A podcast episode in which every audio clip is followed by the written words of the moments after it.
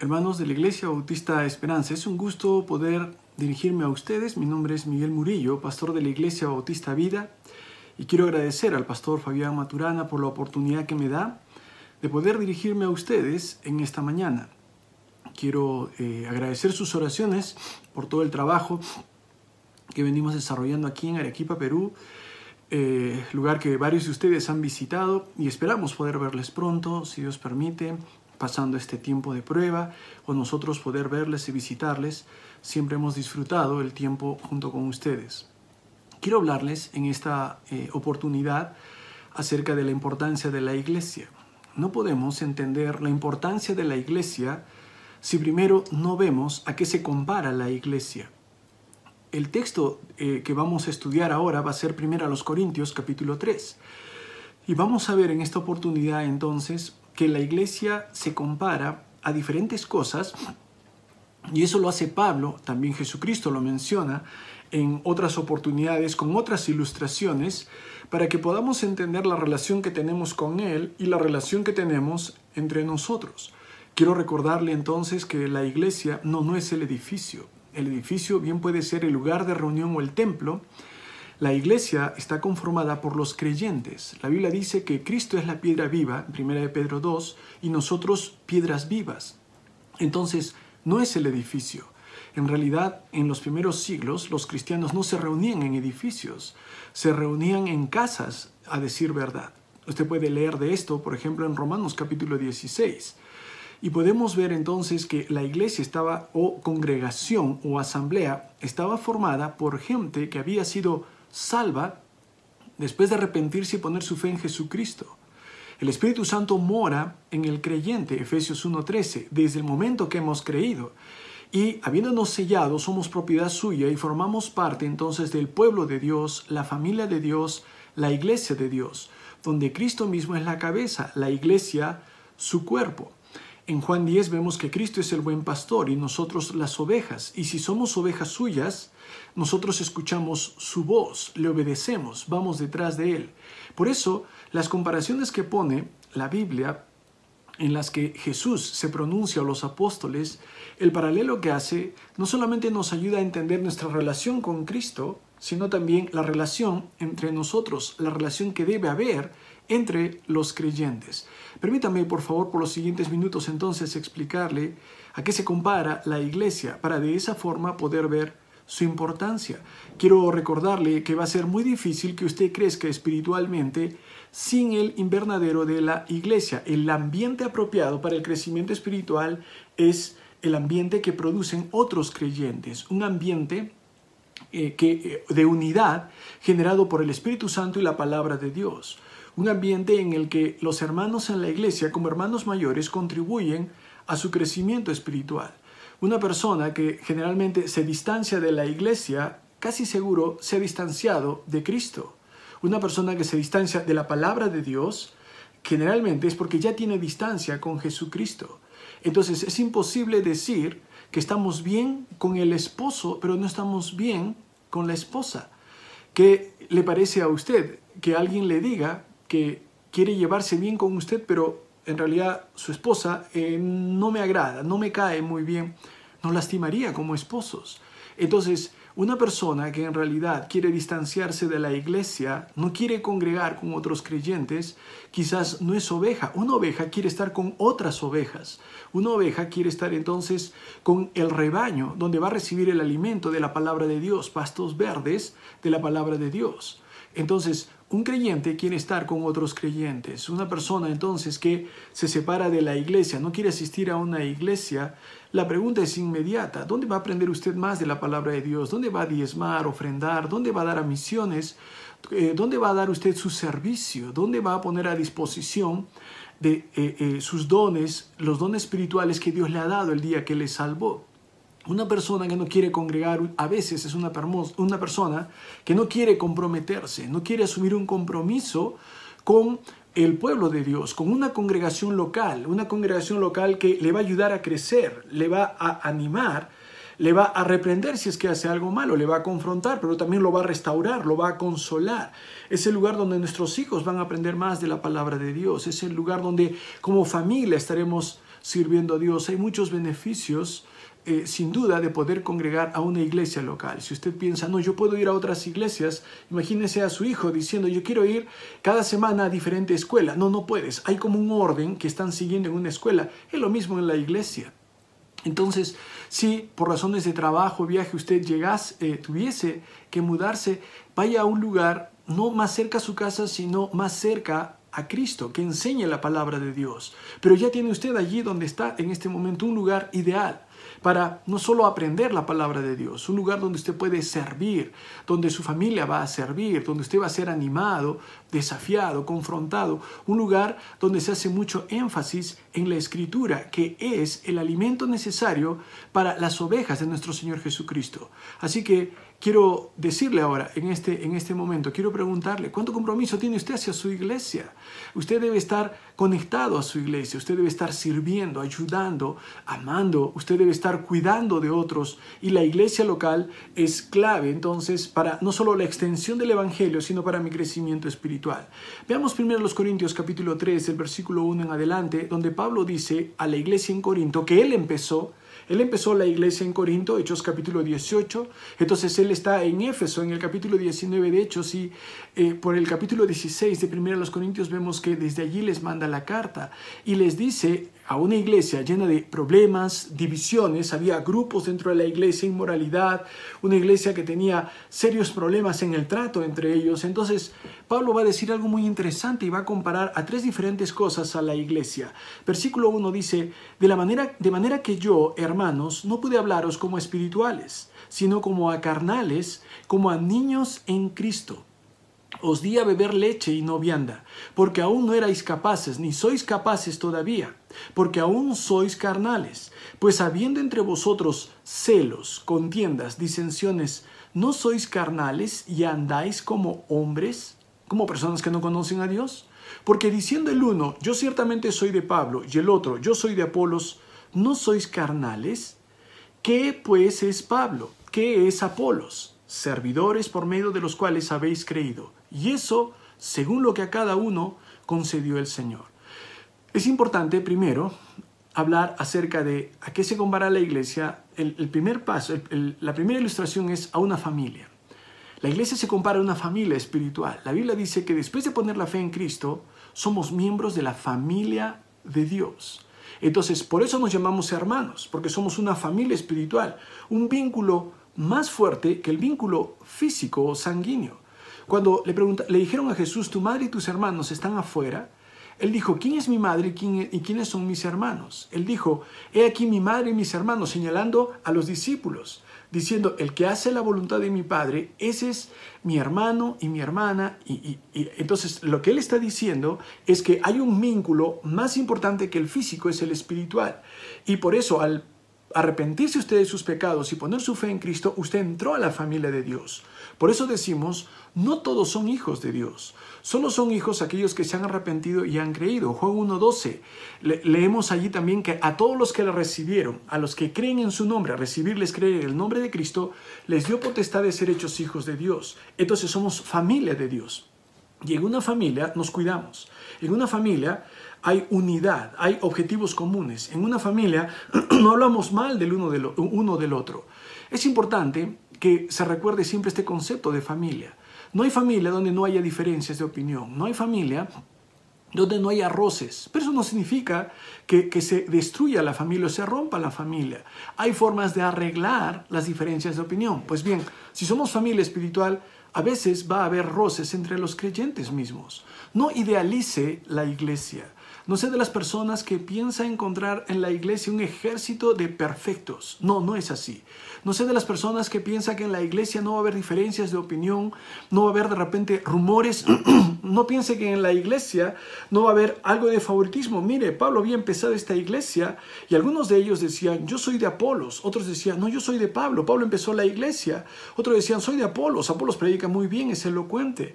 En el capítulo 1 dice que unos decían, yo soy de Cefas, yo soy de Pedro. Parece que los judíos simpatizaban con Pedro por ser paisano suyo. Y había gente que se creía espiritual y decían, nosotros somos de Jesús. Entonces, Pablo reprende esta actitud y dice, hay divisiones entre ustedes, hay celos. Ustedes se enojan de que a otro le vaya bien. Hay contiendas, dice, hay peleas, hay diferencias de opinión en la iglesia. Si había en ese entonces, imagínese hoy, no idealice la iglesia. No es para que corramos frente al primer problema, pero es para tratarlo como familia, entre nosotros. Entre familia, no ventilamos las cosas de la familia fuera de la casa. No nos burlamos de los que están dentro de la familia, no nos burlamos contándole a los de afuera lo que ocurre dentro de casa. No, no es así. Dentro de una familia hay mucha lealtad.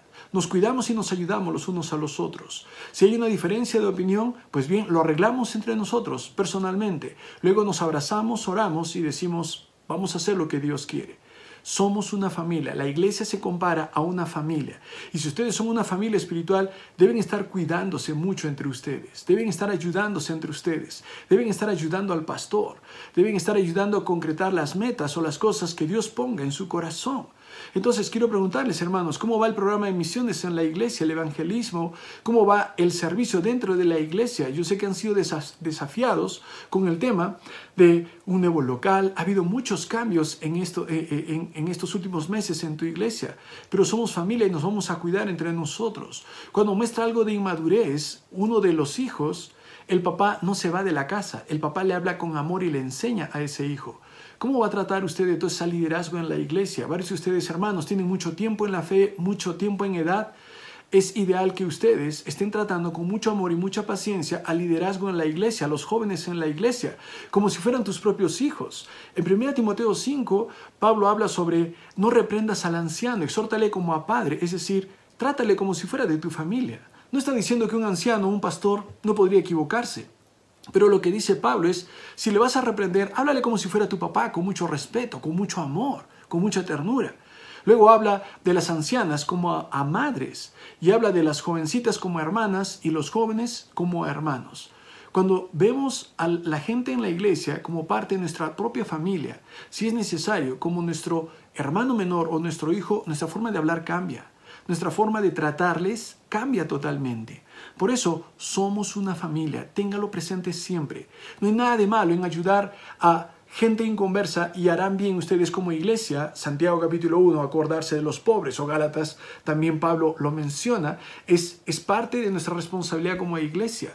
Pero los primeros pobres a los que debemos de cuidar o personas en verdadera necesidad es a la familia en nuestra iglesia, para que todos puedan ver cómo nos amamos. Si nos tratamos dentro como una familia, los de afuera dirán, mira cuánto se aman y querrán entrar ellos.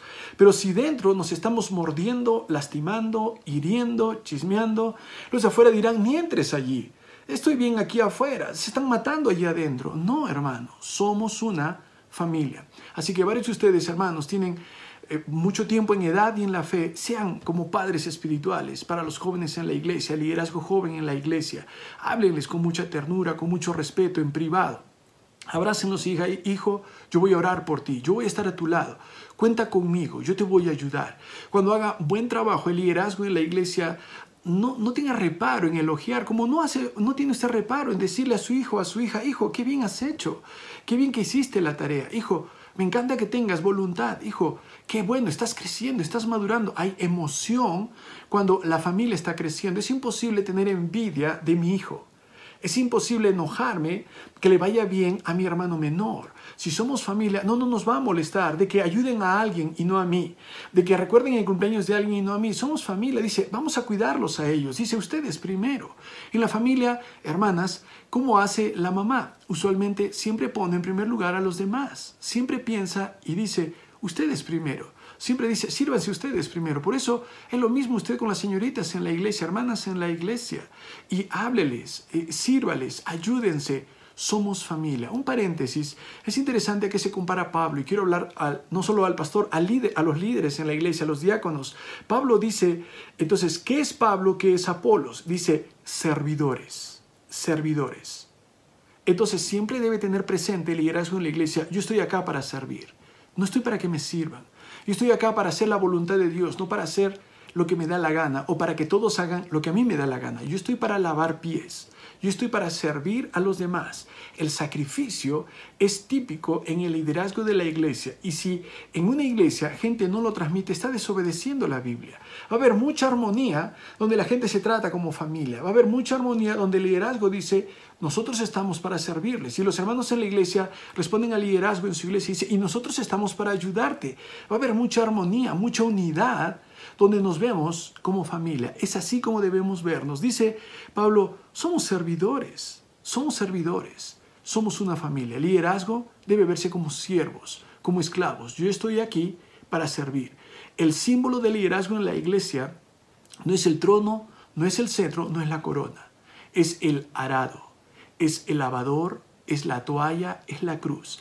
Ese es el símbolo del liderazgo en la iglesia. Cuando hay un líder siervo, eso provoca atracción. Cuando hay liderazgo humilde, eso provoca deseo de querer seguir ese liderazgo. Cuando el liderazgo, los líderes en la iglesia no se ven como autócratas, no se ven como personas mandonas, la gente va a querer seguir ese liderazgo, ese liderazgo según Jesús. No es el liderazgo autoritario, no es el liderazgo gritón, exigente, no es el liderazgo que dice, buscamos lo mejor para ti. Si hay reuniones en la iglesia, si hay programas en la iglesia, es para servirles. No es para llenar el salón y una foto, no, es para ayudarte. Por eso ven a la iglesia o ayuda, contribuye a los programas en la iglesia, participa, asiste, da a tu iglesia. En la familia nos cuidamos. Y si tú dices, ¿cómo puedo eh, ayudar al liderazgo en mi iglesia? Orando por ellos, animándoles y por supuesto dando mis diezmos y ofrendas. ¿Por qué? Porque en una familia proveemos. Es inconcebible que un papá no provea, que el hermano mayor, si no está el papá, no provea para la familia, para la mamá,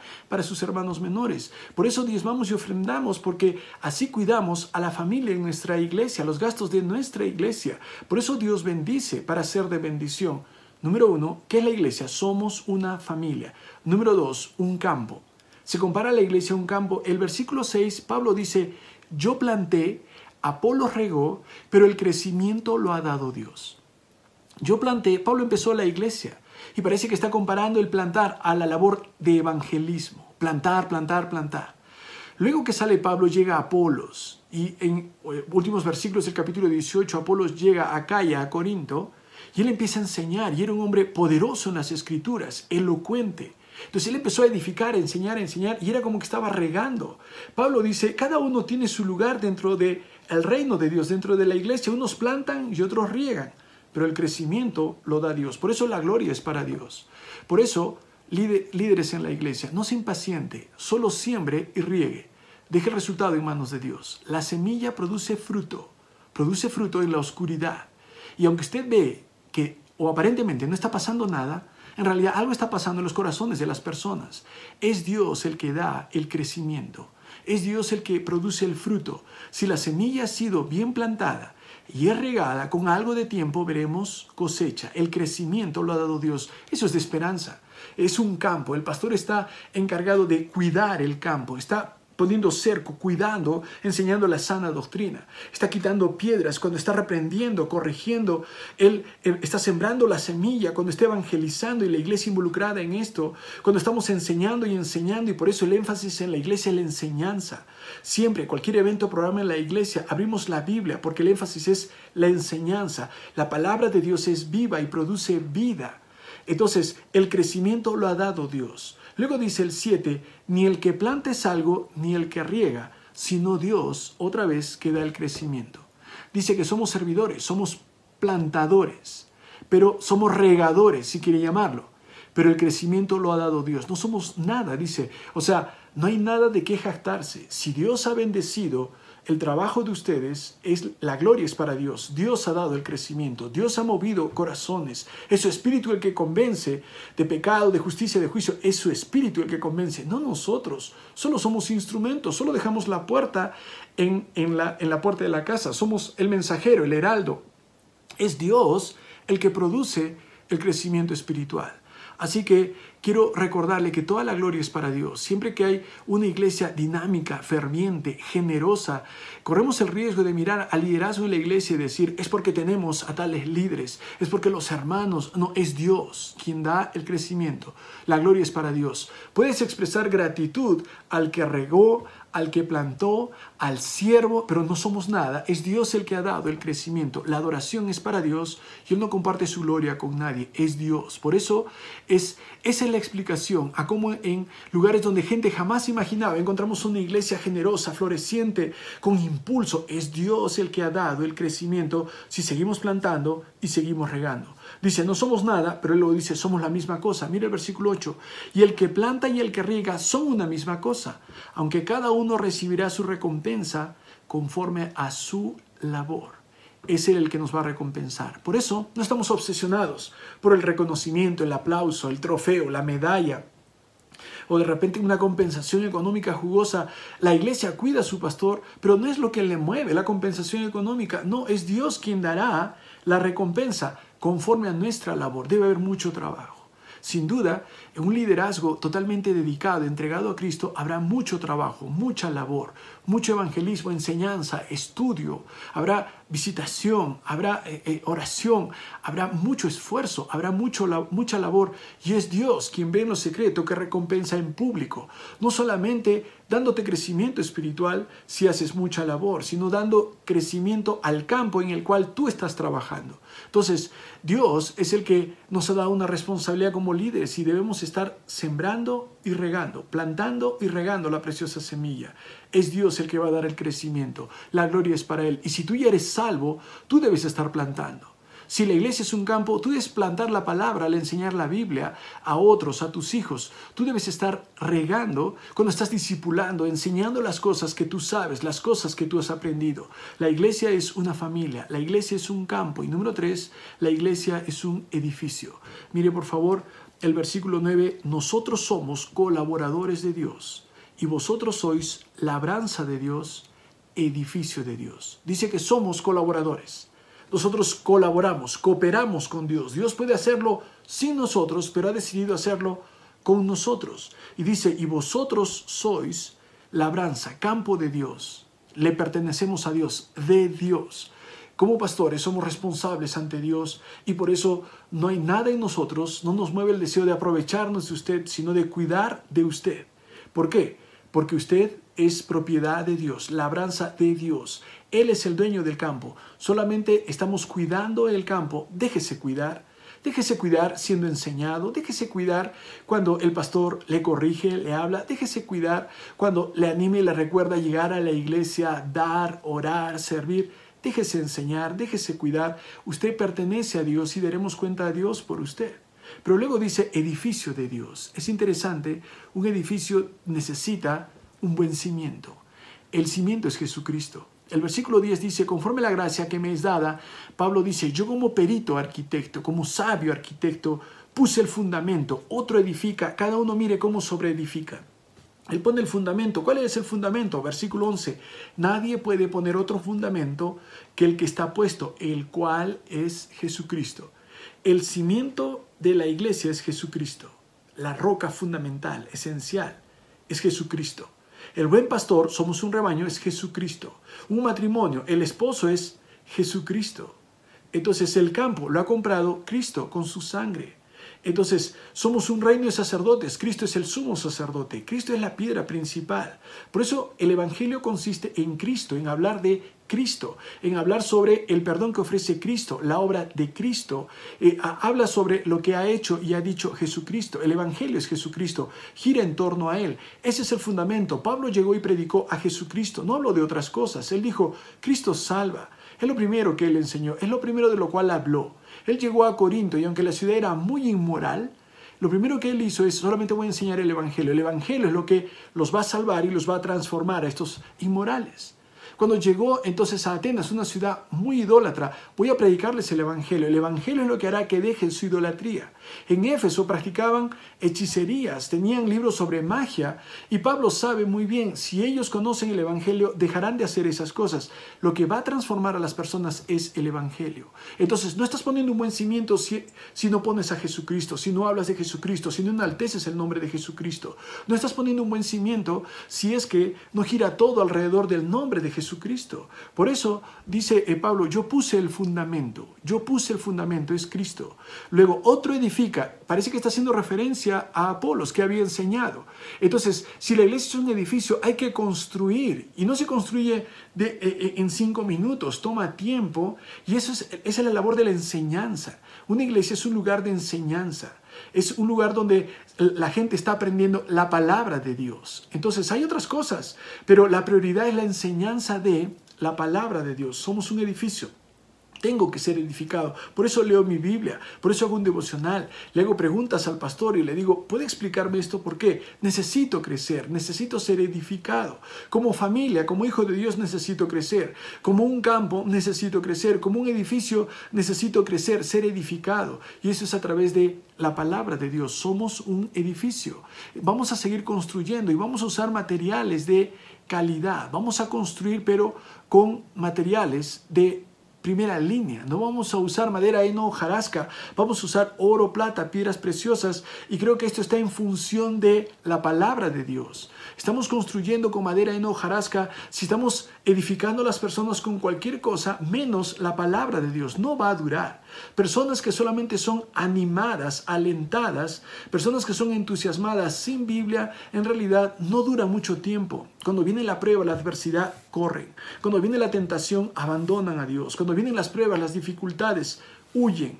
Solamente la palabra de Dios les dará resistencia, el buen cimiento para que puedan ellos resistir a, aquel tambaleo o esos sismos que vendrán para probar nuestra fe. Si el cimiento es Cristo, ellos van a seguir. Si la gente tiene a Cristo como su Salvador y su Señor, no se va a rendir frente al primer problema, adversidad, tentación, dificultad.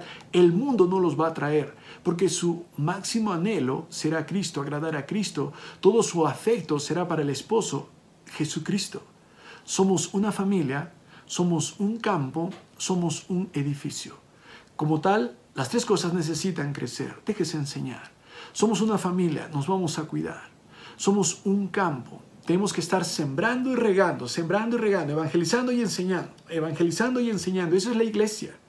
Somos un edificio, el cimiento es Cristo. Vamos a estar construyendo y edificando, enseñando la palabra de Dios, siendo ejemplo, enseñando no solo con mis labios, sino con mi conducta, transmitiendo entonces a través de nuestras vidas que somos hacedores de la palabra, estamos edificando. No destruya la obra de Dios con su mal ejemplo. No destruya la obra de Dios enseñando cualquier cosa menos Biblia. Busque la Biblia.